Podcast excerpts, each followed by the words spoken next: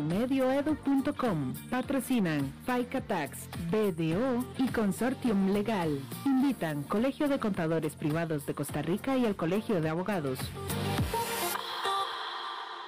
Disfruta de tu verano con las nuevas limonadas con vitaminas de Tropical. Podrás ayudar a tu sistema inmune con la ayuda de las vitaminas C, E y Zinc. Y por supuesto todos los beneficios naturales de una limonada. Abre, disfruta y cuídate. Nuevas limonadas con vitaminas de Tropical, una deliciosa forma de refrescarte. Noticias CRC 89.1 Radio. 4 de la tarde, 58 minutos. Les saluda David Guerrero y estas son las noticias más relevantes de la hora en CRC 89.1 Radio. El Ministerio de Justicia habilitó un nuevo módulo de inserción social en las cárceles del país para la capacitación de reos. Este nuevo departamento servirá para que los privados de libertad puedan obtener un certificado técnico para que cuando salgan de prisión puedan tener herramientas para insertarse en el mercado laboral. La ministra de Justicia, Fiorella Salazar, detalló las expectativas del nuevo proyecto presentado. Y es que además el presidente ejecutivo del Instituto Mixto de Ayuda Social, Juan Luis Bermúdez, indicó que esto permitirá tener más historias de superación. Según Justicia, actualmente unos 8.000 reclusos están vinculados a una actividad laboral. Por otra parte, la empresa multinacional National Instrument proyecta una ampliación de un 17% en su planilla en Costa Rica en un periodo de un año. Esto representa unos 80 empleos nuevos para el 2022, según reveló la compañía este lunes en una actividad a la que asistieron autoridades de gobierno. Y es que esta transnacional invirtió 2.8 millones de dólares en los últimos años en el país y así renovó sus instalaciones en Ultra Park, en Heredia. El ministro de Comercio Exterior, Andrés Valenciano, comunicó que los sectores dinámicos de la economía se fijan en Costa Rica para colocar sus inversiones. En Costa Rica, la compañía emplea actualmente 425 colaboradores y llegó al país, esto en el 2011. En una hora, más noticias. Noticias cada hora en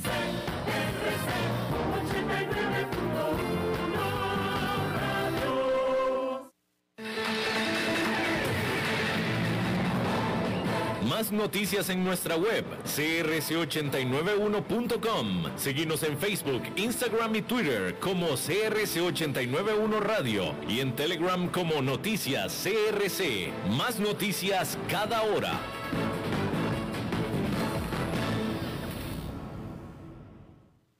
CRC 89.1 Radio y Cadena Radial Costarricense no se hacen responsables por las opiniones emitidas en este programa.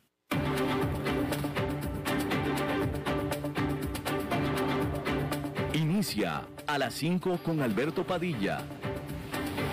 Un programa diseñado con el objetivo de llevarte diariamente un tema de actualidad, acompañado siempre de reconocidos editorialistas, de lunes a viernes a las 5 de la tarde por CRC 89.1 Radio. A las 5 con Alberto Padilla.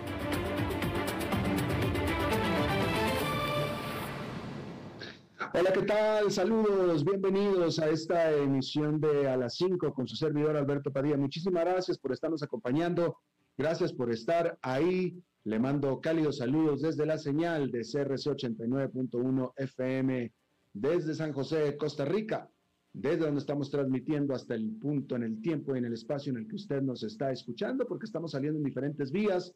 Por ejemplo, estamos en Facebook Live, en la página de este programa, a las 5 con Alberto Padilla. Estamos también disponibles en podcast, en las diferentes principales plataformas para ellos, Spotify, Apple Podcast, Google Podcast y otras cinco más.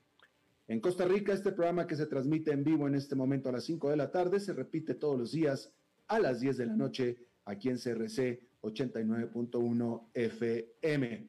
En esta ocasión, tratando de controlar los incontrolables, el señor David Guerrero y la producción general de este programa está a cargo desde Bogotá, Colombia, del señor Mauricio Sandoval. Yo en lo personal le envío cálidos saludos desde la joya colonial de la ciudad de Zacatecas en México. Y mire, es una joya definitivamente, pero es una de las joyas mejor escondidas de México. Es un pueblo colonial, una ciudad colonial tan bonita como la más bonita de las ciudades coloniales de México, que hay decenas de ellas pero está muy poco visitada por el turismo desde siempre, porque digamos que está, es una de las ciudades coloniales más alejadas del centro de México. Entonces, eh, eh, casi todas las ciudades coloniales están albergadas en la parte central de México, más o menos a unas hora, hora y media de camino en carretera cada una de ellas. Y Zacatecas está un poquito más alejada, un poquito más lejos. Entonces, digamos que se sale del tour regular que un turista pudiera hacer sobre las ciudades coloniales del centro de México. Por eso es que típicamente es una ciudad pues muy local, muy de locales. Son pocos los turistas que se ven aquí desde antes de la pandemia, pero no quita que sea una ciudad excepcionalmente hermosa, una joya colonial y con los tradicionales precios bastante baratos de México. Así es que desde aquí vamos a estar transmitiendo de toda esta semana. Le, si algún día puede venir a visitar, se lo recomiendo muchísimo. Una ciudad muy elevada, estamos a 2.400 metros de elevación. Este, no, no, no cualquiera le cae muy bien una elevación así, pero definitivamente muy disfrutable, una temperatura de lo más agradable. Bueno, ya que estamos en México, yo quiero comenzar hablando acerca de, déjeme se lo digo de esta manera, si yo le cuento de un presidente mexicano, perdóneme, ya le dije, ya, ya, ya, le, ya, ya, ya regué los frijoles. Si yo le cuento de un presidente latinoamericano que pretende encarcelar a su primer opositor, y primero me refiero al más importante, si yo le cuento de eso, ¿usted qué va a pensar? Seguramente va a pensar inmediatamente en Daniel Ortega, pero probablemente también vaya a pensar en Nicolás Maduro. Si yo le digo de un presidente eh, latinoamericano que pretende encarcelar al que es su principal opositor. Y bueno, pues como eh, lo dije sin querer porque pensaba hacerlo más adivinanza, pero se me salió desde el principio, en México está pasando a partir de este lunes exactamente lo mismo.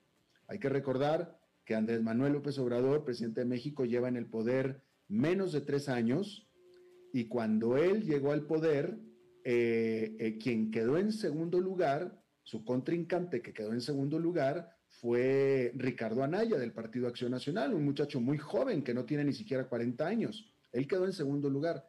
Y desde entonces se ha convertido activamente en un opositor de Andrés Manuel López Obrador en busca de volver a correr por la presidencia dentro de más de tres años cuando sea de nuevo las elecciones presidenciales. Eh, alguien de nuevo, él quedó en segundo lugar, alejado si usted quiere, distante, pero él quedó en segundo lugar debajo de Andrés Manuel López Obrador que ganó la presidencia. Y bueno, el día de hoy la autoridad judicial de eh, México está acusando a Ricardo Anaya de corrupción y lo está citando a que venga a declarar a la, a la cárcel, a la prisión, literalmente a un reclusorio, donde muy probablemente no se le deje salir si es que acude a declarar que no va a acudir a declarar, puesto que él ya anunció que va a salir del país o que ya salió del país.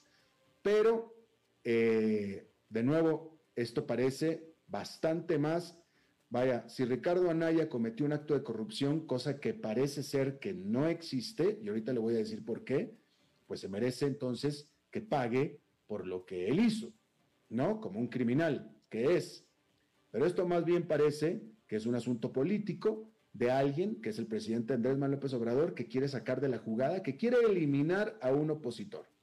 ¿Y por qué le digo yo que no parece que haya sido verdadera la acusación o real acusación de corrupción, que no parece que haya cometido. Muy sencillo, se lo, se lo, explico muy rápidamente. Emilio Lozoya, Emilio Lozoya Austin, quien fuera presidente de la paraestatal Pemex, una de las empresas más grandes de América Latina, una empresa estatal del gobierno del, Estado de México, y él fue presidente durante la presidencia de la República de Enrique Peña Nieto, está ahora detenido, más no en la cárcel, acusado de corrupción, en el caso de Overdrecht sobre todo, ¿no? Pero Emilio Lozoya, quien está en libertad, aunque detenido, vaya, está en su casa, pero no está en la cárcel, él, según esto, dijo que para tratar de que se, eh, para tratar de que se aprobara la reforma energética, él le dio dinero, entre otros, a Ricardo Anaya cuando Ricardo Anaya era senador. Eso es lo que dice.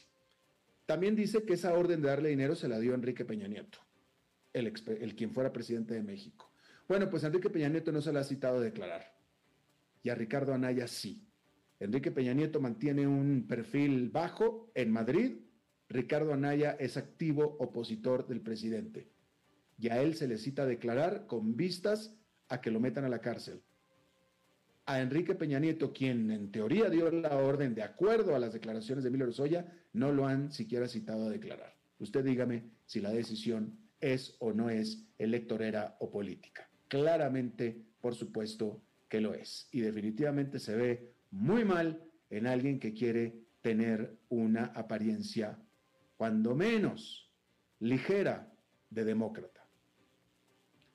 Bueno, ahí está lo que está pasando en México. Cambiando de tema, Déjeme le comento que la variante Delta del COVID-19 que ha provocado un fuerte aumento de los casos de coronavirus en países de todo el mundo es un riesgo importante para la recuperación de la pandemia.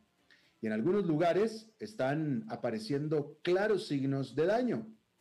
Este lunes, IHS Market, esta empresa de investigaciones, publicó las lecturas preliminares de sus muy observadas encuestas de actividad de gerentes de compras. Los datos mostraron que en muchas economías avanzadas, la más contagiosa cepa Delta está teniendo un impacto real.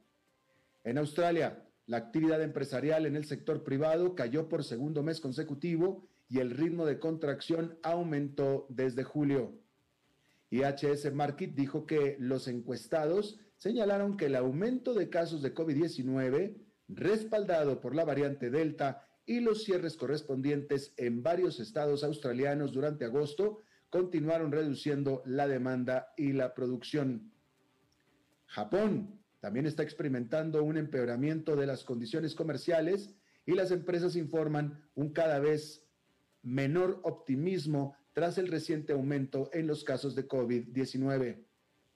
Las continuas presiones en la cadena de suministros son parte del problema lo que aviva los temores antes de la crítica temporada de compras navideñas. El coronavirus también es un factor aquí. El último obstáculo está en China, donde una terminal del puerto de Ningbo Soushan ha estado cerrada desde el 11 de agosto después de que un trabajador portuario dio positivo por COVID-19. Las principales líneas navieras internacionales han ajustado los horarios para evitar ese puerto y están advirtiendo a sus clientes sobre retrasos en sus entregas. En el Reino Unido, la producción del sector privado sigue creciendo, pero la recuperación parece estar perdiendo impulso drásticamente. Al respecto, IHS Market dijo que a pesar de que las medidas de contención de COVID-19 se han reducido al nivel más bajo desde que comenzó la pandemia, el aumento de los casos de virus está disuadiendo muchas formas de gasto, especialmente de los consumidores. Además de las preocupaciones sobre la cadena de suministro, las empresas también señalaron la escasez de personal como un importante obstáculo. Y de eso vamos a hablar un poco más adelante. Los problemas de la cadena de suministro también están afectando al resto de Europa que registró una ligera caída en su indicador de gerentes de compra. Pero la producción empresarial entre los 19 países que utilizan el euro siguió creciendo a una de las tasas más fuertes observadas en las últimas dos décadas en agosto, según IHS Market o IHS Market, quien dijo que aunque la propagación de la variante Delta causó problemas generalizados en toda la región, frenando la demanda y provocando más problemas de suministro, las empresas se beneficiaron de las medidas de contención del virus que se redujeron al nivel más bajo desde que comenzó la pandemia. Y respecto de Estados Unidos, el índice Back to Normal que realiza CNN y Moody's Analytics indica que la economía de Estados Unidos está operando al 92% de su nivel prepandémico. 92% pero las expectativas de crecimiento económico del tercer trimestre se están debilitando gracias al efecto que la variante Delta está teniendo sobre el gasto. Bueno, ya este respecto, déjeme le comento, déjeme le detalle un poco acerca de que aquí tenía esto preparado para usted, que el crecimiento de la eh, zona del euro, es decir, de la Unión Europea, el crecimiento en el sector servicios subió por encima del crecimiento que se registró en manufactura por primera vez desde que inició la pandemia, de acuerdo precisamente a el índice de compra de los gerentes de compras de IHS Market. Este indicador pone al sector servicios en el nivel de 59,7, mientras que el de las empresas, es decir, las eh, manufactureras, está en 59,2, 59,7 contra 59,2. Esto durante agosto. Esto es un poquito más bajo que lo que se registró en julio, pero sin embargo sigue bien por encima de 50, que es el nivel que divide a la expansión de la contracción. Así es que ahí lo tiene usted. Y bueno, ya que estábamos hablando de eso, los empleadores de Estados Unidos se enfrentan a un número récord de vacantes, pero no hay suficientes candidatos.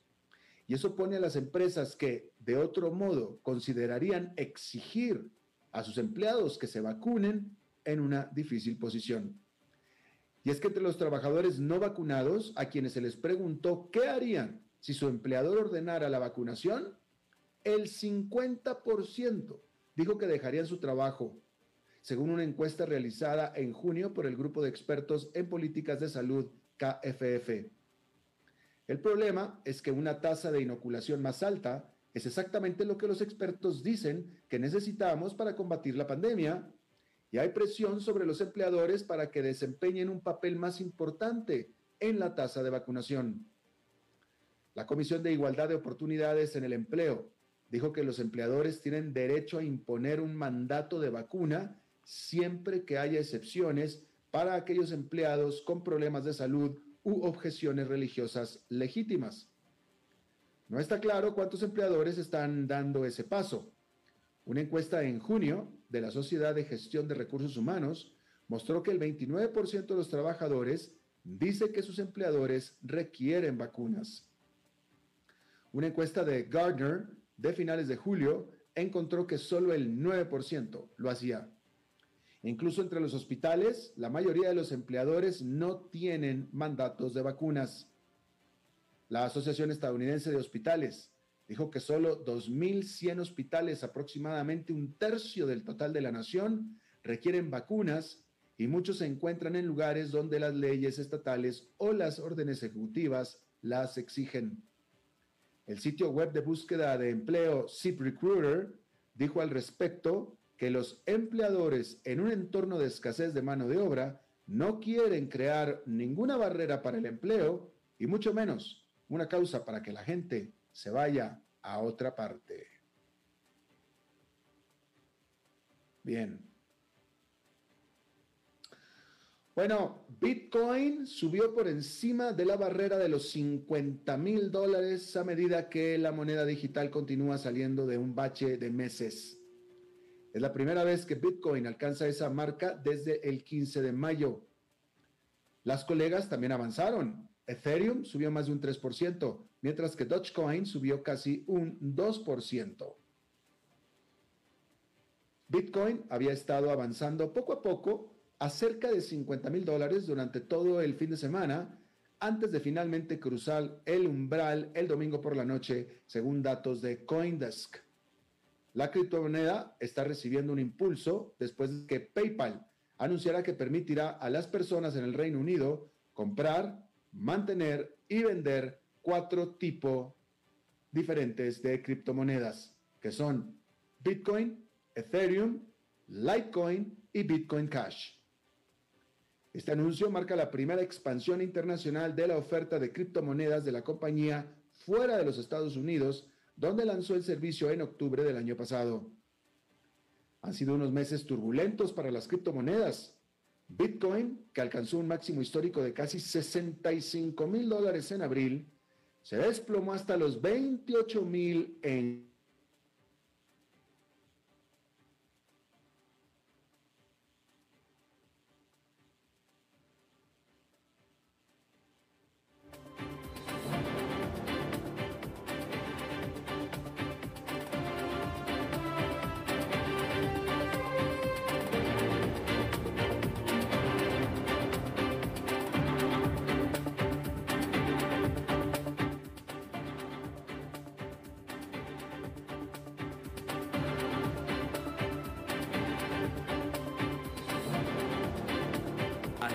con Alberto Padilla por CRC 89.1 Radio. Dijo Salvador Dalí. Un gran vino requiere un loco para hacerlo crecer, un hombre sabio para velar por él, un poeta lúcido para elaborarlo y un amante que lo entienda. Bodegas y viñedos La Iride, vinos argentinos de la región de Mendoza. Colecciongourmet.com desde Maipú, Mendoza, la tierra del olivo nos llega aceite de oliva Laur. Su delicada y elegante textura, así como su afrutado aroma vegetal, lo convierten en un aceite especial para paladares exigentes. Disponible en tres variedades: Laur Cruz de Piedra, Laur Aceite de Oliva Extra Virgen y Laur Gran Mendoza Aceite de Oliva Extra Virgen. Lo mejor de tres zonas en una sola botella. Galardonado con el Gran Prestige Gold en el Terra Olivo 2018. Aceites de oliva Laur no pueden faltar en tu mesa. De venta en todas las tiendas, don Fernando. Es tiempo de celebrar los buenos momentos. De disfrutar con los tuyos, con quienes te hacen reír. Es tiempo de celebrar lo que te mereces con aquellos que compartís la experiencia de vivir. Porque siempre tendremos a alguien con quien celebrar. La Iride, bodegas y viñedos de la región de Mendoza Búscanos como colecciongourmet.com.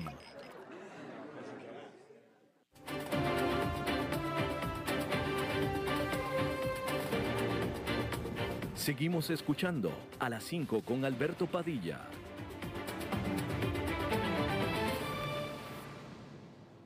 Bueno, gracias por seguir con nosotros. Creo que tuvimos un problemita técnico, así es que voy a, a leer otra vez de nuevo lo que le estaba comentando sobre Bitcoin, porque subió esta por encima de la barrera de los 50 mil a medida que la moneda digital continúa saliendo de este bache en el que estuvo, bache que estuvo por meses. Y es la primera vez que Bitcoin alcanza esa marca desde el 15 de mayo, los 50 mil dólares. Y las compañeras también avanzaron. Ethereum subió más de un 3%, mientras que Dogecoin subió casi un 2%. Bitcoin había estado avanzando poco a poco a cerca de 50 mil dólares durante todo el fin de semana antes de finalmente cruzar el umbral el domingo por la noche según datos de Coindesk. La criptomoneda está recibiendo un impulso después de que PayPal anunciara que permitirá a las personas en el Reino Unido comprar, mantener y vender cuatro tipos de criptomonedas. Bitcoin, Ethereum, Litecoin y Bitcoin Cash. Este anuncio marca la primera expansión internacional de la oferta de criptomonedas de la compañía fuera de los Estados Unidos, donde lanzó el servicio en octubre del año pasado. Han sido unos meses turbulentos para las criptomonedas. Bitcoin, que alcanzó un máximo histórico de casi 65 mil dólares en abril, se desplomó para junio a 28 mil 800, después de que China intensificó su represión en las monedas digitales y en la industria tecnológica en general. Bitcoin, que había estado rondando entre 30 y 40 mil dólares durante muchas semanas, comenzó a salir de su caída a principios de este verano. Y un catalizador ha sido nadie menos que Amazon, que se rumorea que está considerando una entrada en el mercado de las criptomonedas después que publicó una oferta de posición laboral para un líder, un ejecutivo, de producto de moneda digital y blockchain. ¿Eh? Ahí lo tiene usted. Bueno, y ya que estamos hablando de China y de Bitcoin, etcétera, déjeme le digo que, como usted sabe, son tiempos bastante difíciles para los gigantes tecnológicos chinos a medida que el Partido Comunista Chino continúa su represión regulatoria y los gobiernos occidentales dificultan también desde antes hacer negocios en sus países. Y por tanto algunos están buscando ambientes más amigables en otras latitudes. Pero pareciera que no tendrán que ir más lejos que el propio sudeste asiático. Poblado y lleno de economías en rápida digitalización, la región se vuelve más atractiva al no tener una alianza geopolítica definitiva. No están con China, no están con Rusia, no están con Estados Unidos, no están con la India. Alibaba, ByteDance y Tencent ya han dado pequeños pasos en los mercados locales. La computación en la nube ofrece oportunidades particularmente atractivas. Está creciendo rápidamente y las empresas chinas ya están arrebatando cuota de mercado a los proveedores estadounidenses de servicios en la nube como por ejemplo Amazon Web Services. A diferencia de las empresas estadounidenses, las chinas se sienten cómodas con la preferencia de los gobiernos regionales por almacenar datos sobre sus ciudadanos dentro de su territorio. Esos gobiernos también aprecian que, a diferencia de las empresas estadounidenses, cuyo pecado original es la transparencia, las chinas no publican información sobre las solicitudes de datos gubernamentales y de las fuerzas del orden. Bueno, este lunes el Fondo Monetario Internacional distribuye 650 mil millones de dólares en derechos especiales de giro. Los DEG, derechos especiales de giro, que es la mayor asignación de este tipo hasta la fecha. Espera el fondo reforzar las posiciones financieras de los países en medio de un continuo ataque económico del COVID-19. Los DEG funcionan como una línea de crédito de emergencia de bajo costo. Los países reciben un saldo del, FMI creado de la nada, simplemente tienen derecho a él, se los dan. Creado de la nada, casi literalmente, y se cobra una tasa de interés del 0,05% sobre el monto por el que fue por el que se retira el saldo. Nada más. El fondo espera que la asignación brinde alivio a los países pobres que luchan por mantener monedas frágiles y pagar las importaciones. Pero la ayuda es modesta, sin embargo, porque los DEG se distribuyen ampliamente en proporción a las contribuciones que hacen los países miembros al Fondo Monetario Internacional, lo que significa entonces que la mayor, la mayor parte se destinará a las economías ricas. Los países de bajos ingresos recibirán solamente alrededor del 3% de estos 650 mil millones de dólares. Y algunos estados parias, como por ejemplo Myanmar y por ahora también Afganistán, no obtendrán nada en lo absoluto. Pero otros, como Bielorrusia, lo harán para consternación de los críticos de este programa. Aún así, cualquier ayuda es buena ayuda. Bueno, me quiero detener un poquito a hablar de esto que a mí me parece una nota sumamente interesante por todo lo que implica. Hay que decir que la decisión la semana pasada de la plataforma para creadores OnlyFans, onlyfans.com, OnlyFans en español sería como solo fanáticos, OnlyFans. De pronto, esta decisión que tomó de pronto de dejar de permitir una amplia franja de lo que se considera contenido sexual, bueno, de lo que es sexualmente contenido, contenido sexualmente explícito, ha provocado ondas de choque a lo largo y ancho de toda la Internet. OnlyFans, este sitio de web, tiene 130 millones de usuarios paga, casi todos son paga, y más de 2 millones de creadores de contenido, y se convirtió, quizá involuntariamente, porque quizá no era lo que querían en un principio, en un sinónimo de pornografía. Hay que decirlo porque así es. Para muchos, el aparecer en la plataforma es un salvavidas. Algunos que perdieron sus trabajos durante la pandemia recurrieron a compartir videos explícitos de sí mismos en OnlyFans para ayudar a pagar las cuentas. Y muchos otros que no perdieron el trabajo ni los ingresos, pero descubrieron una muy buena fuente de ingresos mostrándose sexual desnudamente en OnlyFans obviamente es un servicio por suscripción, ¿sí? Eh, muchos de estos trabajadores del sexo, vamos a decirlo así, y sus fieles seguidores ahora están expresando su indignación por lo que consideran como una traición de OnlyFans a esta comunidad que permitió el éxito masivo de esta plataforma. Nadie de ellos lo puede entender. porque todo el mundo está ahí voluntariamente y enseguida voy a hablar de eso. Pero entonces, ¿por qué lo hace OnlyFans? Bueno, en teoría, una de las explicaciones sería que las empresas de capital de riesgo, que son las que invierten en las empresas para darles capital para que crezcan, pudieran ser cautelosas a la hora de invertir en plataformas que alojan contenido para adultos. Sobre todo OnlyFans, que originalmente no se vendía como un sitio pornográfico. ¿Sí?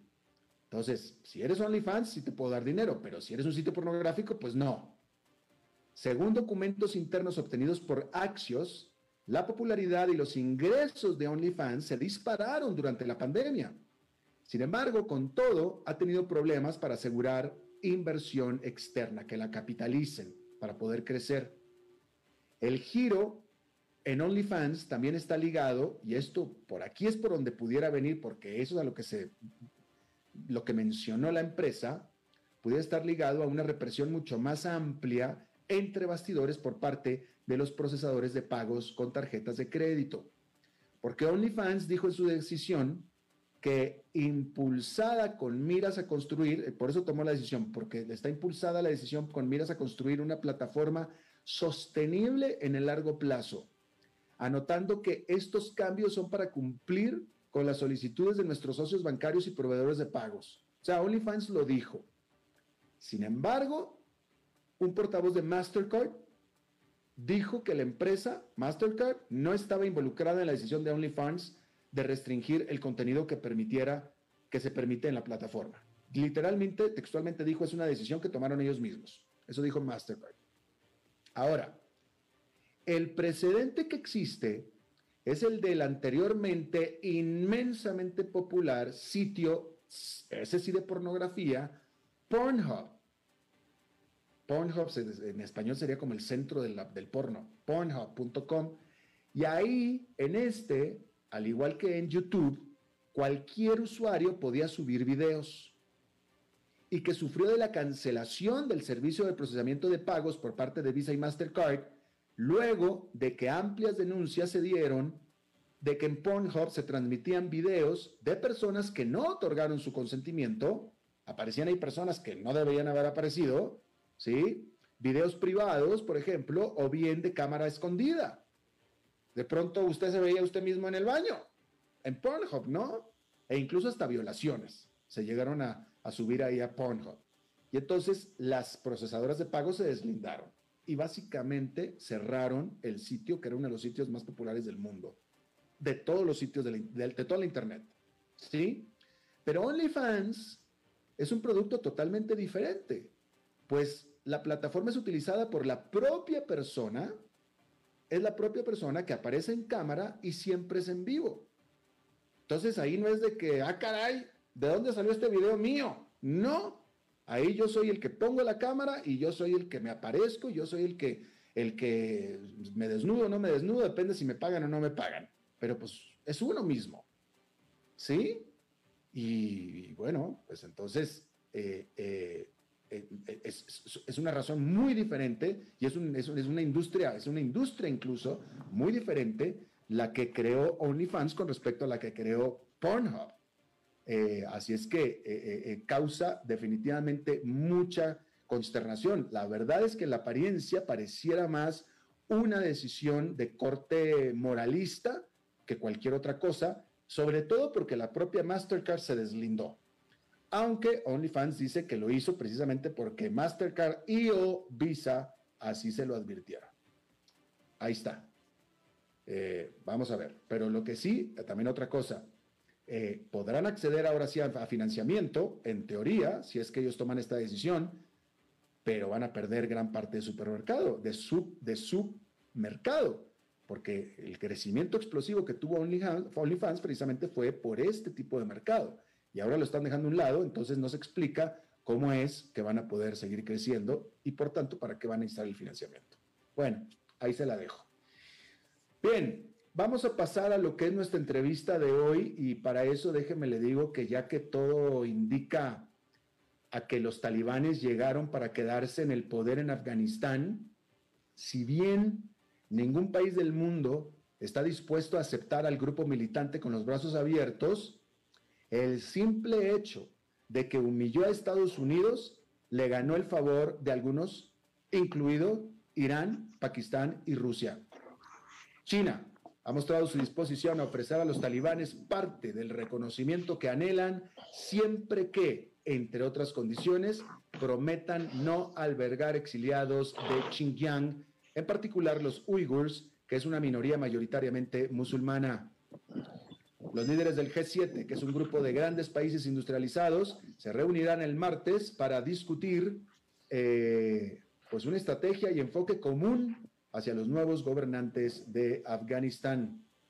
La afirmación de los talibanes de ser más moderados que su encarnación anterior ya parece en este momento vacía. El grupo también debe tranquilizar a los aliados preocupados por su propia seguridad nacional.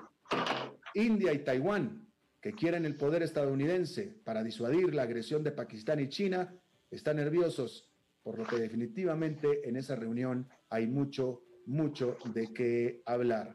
Y sobre este mismo respecto, hay que decir que eh, guerreros talibanes se estaban dirigiendo hacia la provincia de Panjshir, eh, que es una de las pocas partes de Afganistán que todavía no están bajo el control talibán. Eh, el líder ahí en esa provincia, el líder local anti-talibán, Ahmed Massoud, dijo que él tiene la esperanza de poder negociar con los talibanes. Sin embargo, también ha apelado a los soldados del ejército talibán a que se unan a su propia frente de resistencia nacional, como lo llaman ellos. Eh, hay que decir que quien fuera el vicepresidente de Afganistán y en teoría constitucionalmente el presidente en este momento, constitucionalmente más no en la práctica, Ambrula Sale, está, estaría en esa provincia. Bien, vamos a hablar de todo esto. Yo le acompaño, yo le acompaño, no, le agradezco y también le acompaño muchísimo a Fernando Cocho. Él es académico, fundador de la consultora H4DM especializada en inteligencia observador de todos estos temas, que nos acompaña desde Madrid a la 1.20 de la mañana ya, que esté con nosotros. Y Fernando, te agradezco muchísimo. Ah, un placer estar con vosotros. Gracias, Fernando. Bueno, primero que nada, eh, te pregunto yo a ti, ¿el talibán llegó para quedarse? Sí, el talibán jamás se fue. Eh, bueno, buena respuesta, jamás se fue. Me parece también prudente eh, aclarar una cosa, Fernando. la salida la salida del ejército de Estados Unidos, que fue lo que propició todo esto, fue negociada no por Joe Biden, sino por Donald Trump, ¿no es cierto? Así es, con un documento que si quiere yo puedo facilitaros, en el que se establecía que a cambio de no atacar a las eh, Fuerzas Armadas en su retirada, y a los civiles en su retirada de Estados Unidos y de la coalición, pues a cambio de eso, pues Estados Unidos le permitiría que formaran su propio gobierno. Y de hecho les ha dejado todas las armas, le ha dejado, un montón de tecnología que dentro de muy poco, pues a cambio de dinero, pues, pues encontrarán quien les enseñe a manejar. Interesante. Pregunta, ¿esos armamentos, etcétera, se los dejó el gobierno de Estados Unidos o la coalición al ejército afgano o a los talibanes? Se dejó al ejército afgano. Lo que pasa es que el ejército afgano eh, no sabía operar y dependía en excesivo eh, de las milicias, eh, privadas, ¿no? de, los, de, las PMCs, de los contratistas, y dependían demasiado de, del aprendizaje, digamos, de las Fuerzas Armadas de la coalición. Y por tanto, en cuanto se han ido ellos, ellos han dejado de tener el apoyo logístico, eh, la ilusión.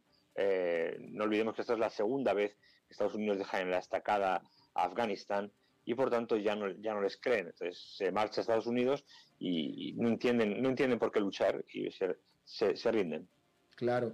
Ahora, déjame te, pongo esto sobre la mesa. Es apropiado, por, por tanto, por tanto, es apropiado afirmar que en la salida de Estados Unidos de Afganistán ya se adelantaba que eventualmente los talibanes iban a tomar de nuevo el control. Prácticamente estaba tácito en el acuerdo. La única sorpresa es que no esperaban que fuera tan pronto. Sí, no esperaban que durara tampoco la resistencia, digamos, de la entrega del, por parte del ejército afgano, pero sí estaba todo totalmente calculado. el problema va a ser si el 31 de agosto les va a dar tiempo a retirar en torno, a los casi 75.000 personas que se calcula están deseando abandonar Afganistán. Sería la diáspora más importante eh, que, ha conocido la, humanidad. Este es otro punto también interesante, Fernando. Qué bueno que lo adelantas un poco, porque eh, acá en el, en el occidente no lo vemos, pero la realidad es que eh, el talibán tiene mucho apoyo popular dentro de Afganistán también. Así es, ellos se origen por un código que es el Pastunwali, el cual eh, es a base de, un pacto de honor, digamos, entre clanes, y con eso ellos aseguran la fidelidad del territorio eh, en toda su extensión. En realidad los talibanes no controlan como tal el, territorio, lo, controlan porque sus eh, aliados son los jefes de los clanes, los jefes de la guerra que llaman ellos, los, los que controlan el territorio y a cambio, a cambio de, del apoyo talibán pues ellos siguen mandando y al viceversa, a cambio del apoyo de las de la guerra los talibanes, tienen terreno. Entonces, para ser justos y objetivos, ¿cuál es el error y la extensión de este que cometió Joe Biden? Son muchos en, un compromiso. El error es que no calculó que, primero, eh, estar tanto tiempo en un país sobornando y creando gobiernos títeres o imponiendo un tipo de política sin aceptar una transición democrática real, con un apoyo institucional de una sociedad civil bien formada, pues eh, bueno, ese fue el primer, error durante 20 años. ¿no? Segundo, que dependió en exceso, dependían en exceso de las eh, fuerzas, digamos, irregulares de los contratistas, a las cuales ha cedido casi el 60% de, de sus acciones. Dime. Claro, eh, eh, pero Fernando, sí, tú, estás describiendo los errores que cometió Estados Unidos, que fueron muchos. Yo te preguntaba de Joe Biden, el presidente de Estados Unidos, este actual. Ah, perdona. Pero Joe Biden, primero, que no ha calculado bien logísticamente la retirada, que no ha hecho caso a los informes que ya empiezan a salir filtrados algunas partes de los informes de inteligencia que no daba tiempo en esa proporción y tampoco han calculado y no saben hacer una retirada ordenada. ¿Por qué? Pues porque realmente jamás han tenido un control y les ha importado eh, Afganistán, les ha importado solo el control de que no hicieran atentados en su territorio nacional. Eh, Joe Biden ha cometido el error más grave y es menospreciar al enemigo. Ya. Ahora, eh, como lo estábamos viendo, el talibán acordó, para la salida del ejército de Estados Unidos, acordó a petición del presidente Donald Trump en ese momento, de que no iba a promocionar más eh, terrorismo internacional. Hay que recordar que el talibán fue quien albergó ahí en Afganistán a los terroristas del 9-11. Entonces, eh, Donald Trump le dijo, bueno, yo me salgo de Afganistán si tú no vuelves a promocionar terrorismo internacional. Uno, ¿tú crees que el talibán vaya a respetar eso y por tanto entonces el resto del mundo no tiene nada de qué preocuparse? En absoluto. No confío en que los talibanes vayan a cumplir ni una sola parte de ese acuerdo de cuatro páginas. No es un acuerdo de 200 páginas, es un acuerdo de cuatro páginas. No van a respetar ninguno de los acuerdos. De hecho, ya están empezando a tener, eh, a amenazar a, las tropas eh, y a los aliados que están saliendo, diciendo que al 31 de agosto no responden de la seguridad de quien esté allí. Y ahora están empezando a amenazar a turistas, a, a periodistas, empezando a fusilar, a matar a gente que está contraria y hacer listas negras que ya tenían durante 20 años eh, muy cogidas. Y algo que la gente no se da cuenta es que el talibán siempre ha estado infiltrado, muy infiltrado en la policía y el ejército afgano y por tanto cuentan con muchísima información de inteligencia sobre los opositores, digamos, al talibán. Eh, hay, a ver, eh, una pregunta, Fernando. Los talibanes son musulmanes, ¿no? Son musulmanes que siguen eh, que, siguen musulmanes conservadores, ultras, ¿no? Pero no son muy diferentes a, algunos otros gobiernos de esa área que también son igual ultraconservadores o ultramusulmanes, ¿no es cierto?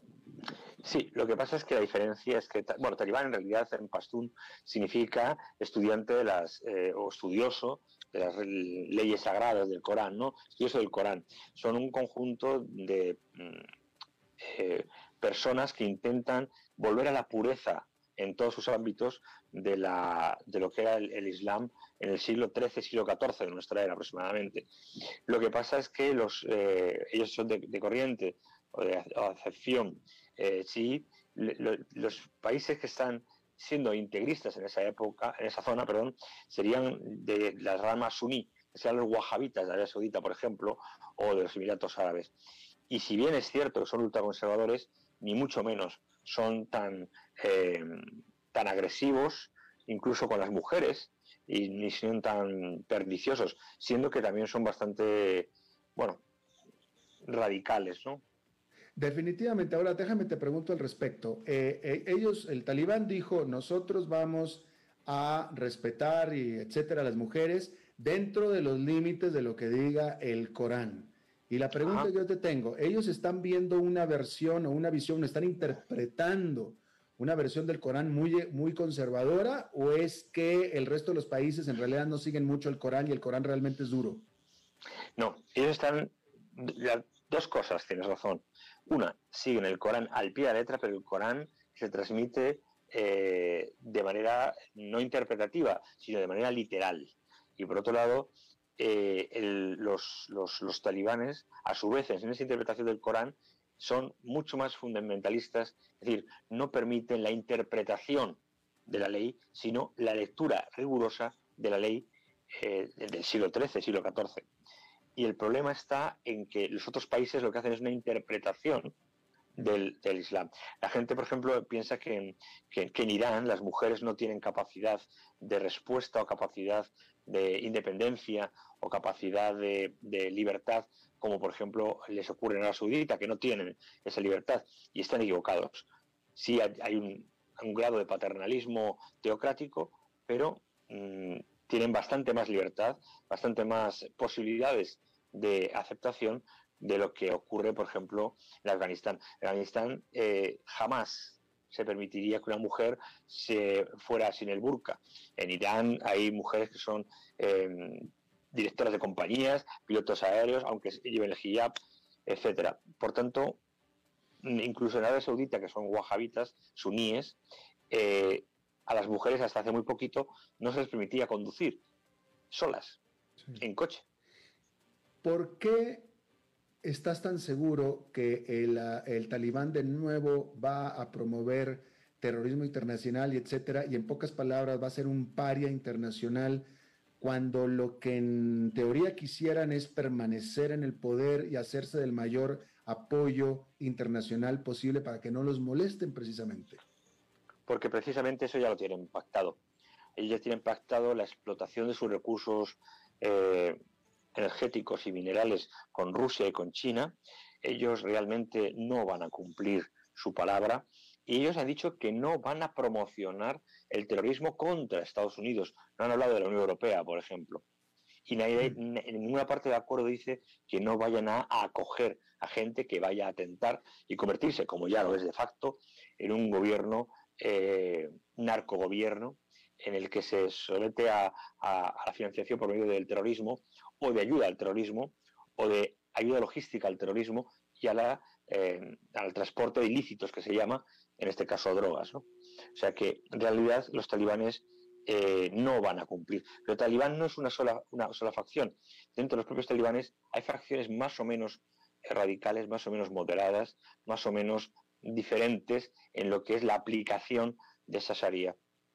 Incluso los más moderados, eh, que son la zona del norte, el, Valle del Pasir, eh, bueno, trafican con drogas desde hace mil años y lo van a seguir haciendo. Claro. Última pregunta. ¿Qué tan bien armados quedó el talibán? Y cuando digo bien armados me refiero a las armas con las que se quedaron, que eran del ejército afgano que les dio a Estados Unidos. Pues quedó suficientemente armado como para convertirse en un Estado fallido, pero un narcoestado, pero un Estado que puede hacer crear muchísimos problemas a quien intente volver a conducirle. Los talibanes han hecho algo muy importante que hemos olvidado, es que durante 20 años se han preparado, durante 20 años han estudiado y durante 20 años se han infiltrado en el ejército afgano. Por tanto, este talibán, desde el punto de vista logístico y estratégico, no es el talibán de hace 20 años, es un talibán mucho más preparado y, como dice la propia Shura, eh, utilizará cualquier metodología cualquier estrategia para conseguir vencer, en este caso, al infiel, por la yihad. La yihad se, divide en tres. Yihad por, la, por el ejemplo, que lo hacen, yihad por la palabra, el convencimiento, y si no, yihad por la espada. Interesante, Fernando Cocho, académico y fundador de la consultora H4DM, especializada en inteligencia y, bueno, seguidor de estos temas desde Madrid. Te agradezco muchísimo haber platicado con nosotros. Un placer a vuestra disposición siempre. Gracias, buenos días para ti allá en Madrid. Bien, ahora como lunes eh, tenemos a Eugenio Díaz, más no sé si lo tenemos ya o vamos a ir primero a una pausa. Vamos primero a una pausa. No, creo que ahí está ya Eugenio. Eugenio, querido. Eugenio, creo que tienes el micrófono apagado. Alberto, ¿cómo te va? Muy buenas tardes. Saludos. ¿Cómo estás, Eugenio, hombre? Muy bien, Alberto. ¿Tú cómo te va? ¿Cómo están todos nuestros radioescuchas? Todos muy bien. Aquí te los dejé todos este, preguntando ya por ti, listos para escucharte. Muchas gracias, Alberto. Bueno, yo les quiero hablar el día de hoy en esta sección de un tema que parece muy relevante para las personas que quieren saber cómo se evalúa una casa. Todo lo que debe de saber, eh, pudiéramos ser un, tema muy, muy, muy largo, pero lo, resumí el día de hoy en esta sección para las personas. Si usted quiere saber cómo se evalúa una casa y para qué sirve un avalúo, bueno, les voy a platicar un poquito cómo, cómo funciona esto. Eh, antes de, de, saber cómo se evalúa una casa, yo les quiero hablar para qué sirve un avalúo. Un avalúo primero es requerido para conocer el valor de la propiedad cuando se va a comprar o cuando se va a vender. Dependiendo de la propiedad, la zona, los años de construcción, el tamaño, etcétera, tiene un, un, valor, un valor comercial que se puede dar mediante un avalúo profesional que normalmente se realiza por un perito, un perito calificado, un perito autorizado y estos, estos avalúos nos sirven, como les comentaba yo, para comprar o vender una casa. También nos sirven para saber eh, cuánto vale mi casa, sin necesidad de quererla vender o comprar, cuánto es mi patrimonio, cuánto pudiera yo tener si algún día, en un futuro, quisiera yo eh, vender mi casa. Y perdón que hable, hable de casa, pero se puede decir de cualquier propiedad. Yo me estoy refiriendo a una familia, que quiera hablar sobre su, su hogar, pero igual pudiera ser una oficina, una bodega, un local comercial, etcétera, etcétera. Así es que no nada más para eso, también si usted quisiera tener un crédito y dejar ese bien raíz en garantía, bueno, pues también va a ocupar un avalúo realizado por un perito evaluador profesional. Cuando usted quiere comprar y pide un crédito hipotecario, el banco va a mandar evaluar esa casa o ese inmueble que usted quiere comprar. Y va a mandar a su perito, que normalmente es una, eh, una plantilla de peritos calificados que tiene cada banco que trabajan con los peritos de su confianza. Ahora les quiero decir que los avalúos hay de diferentes tipos. Por ejemplo, hay un avalúo comercial donde nos da el valor óptimo del inmueble se considera el terreno, dónde está el tipo de, edificación, cómo está edificada, qué servicios cuenta, etcétera, etcétera. Pero también tenemos los, los avalúos fiscales y estos avalúos fiscales nos sirven para dictaminar lo que vale físicamente la propiedad con el fin de fijar en la mayoría de los casos un impuesto eh, municipal o otro tipo de impuestos. Acá en Costa Rica el valor fiscal es el que normalmente encontramos en una propiedad cuando verificamos o buscamos en el registro nacional viene una, un valor y ese es lo que le llamamos valor fiscal. Así es que no siempre es el mismo, cambia normalmente el valor fiscal y no puedo generalizar, pero en la mayoría de los casos es más bajo que el valor comercial. Eh, también tenemos el avalúo que podemos sacar el precio o el valor físico directo. Entonces hay un montón de, de, de, series del avalúo que pues, nos pueden servir para diferentes cosas. Ahora bien, entre los diferentes datos, ¿cuáles son los que destacan? ¿Cuáles son los que usa un perito evaluador o una persona experta en poderle dar un avalúo o una opinión de valor? Bueno, les quiero platicar que es fundamental los metros cuadrados que tenga de terreno el inmueble. Hay que saber cuántos metros tiene de terreno para saber cuánto está valorado el, valor por metro cuadrado en esa zona y de ahí sacan un primer dato. También luego saber cuántos metros de construcción tiene el inmueble. Así es que sacan, ahí van confeccionando el avalúo, van sacando más datos. Luego vienen otras eh, características, como por ejemplo la calidad de los materiales que fueron usados, el tipo de acabados, la calidad de los acabados que pueda tener eh, la propiedad, eh, los años de construcción y cuánto lleva depreciado en precio esa construcción, porque al, transcurso de los años va teniendo menos utilidad, menos eh, valor útil esa, esa, edificación y por lo tanto va descendiendo el precio de las edificaciones.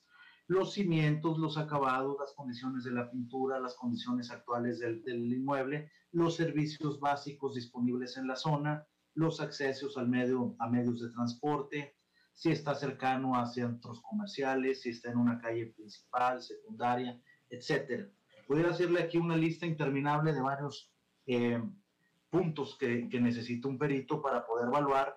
Sin embargo, la idea es el día de hoy darles un tema pues muy básico. Así es como se elabora un, valor, un, un, peritaje, un, un avalúo, y así es para lo que nos sirve un avalúo. Eso lo puede usted pedir a un perito profesional, que ese es mi consejo, siempre con un perito registrado, un perito profesional, porque es quien le puede dar una mejor opinión del valor de sus propiedades. Ese es el tema del día de hoy, mi estimado Alberto. Espero les haya gustado. ¿Qué tipo de calificaciones o de cualidades tiene que tener este perito en el caso que tú conoces, que es Costa Rica, Eugenio? Bueno, los peritos, hay, hay diferentes calificaciones de los peritos sin embargo, la mayoría están registrados ante el Colegio Federado de Ingenieros y Arquitectos. Eh, tienen que tener esa, esa previa estudios para poder realizar el, el, avalúo.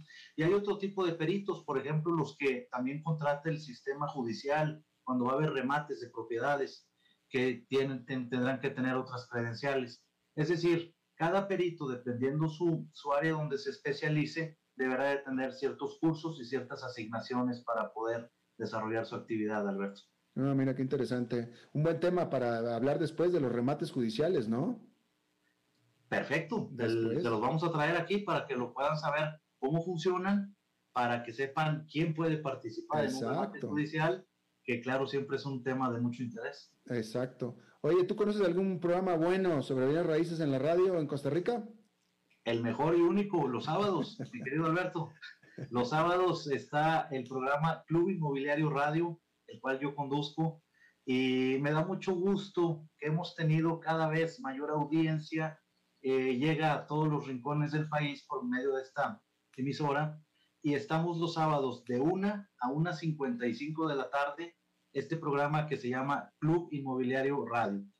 Tratamos sobre el sector eh, de los bienes raíces, y todo lo que se refiere al medio inmobiliario nacional e internacional cada sábado. Los esperamos. Gracias, Alberto. A ti, mi hermano. Gracias, Eugenio. Y nos vemos el próximo lunes. Igualmente, feliz, feliz semana para todos. Igualmente para ti. Bueno, eso es todo lo que tenemos por esta emisión de A las 5 con su servidor Alberto Padilla. Muchísimas gracias por habernos acompañado. Espero que termine su día en buena nota, en buen tono. Y nosotros nos reencontramos en 23, en 23 horas. Que la pase muy bien.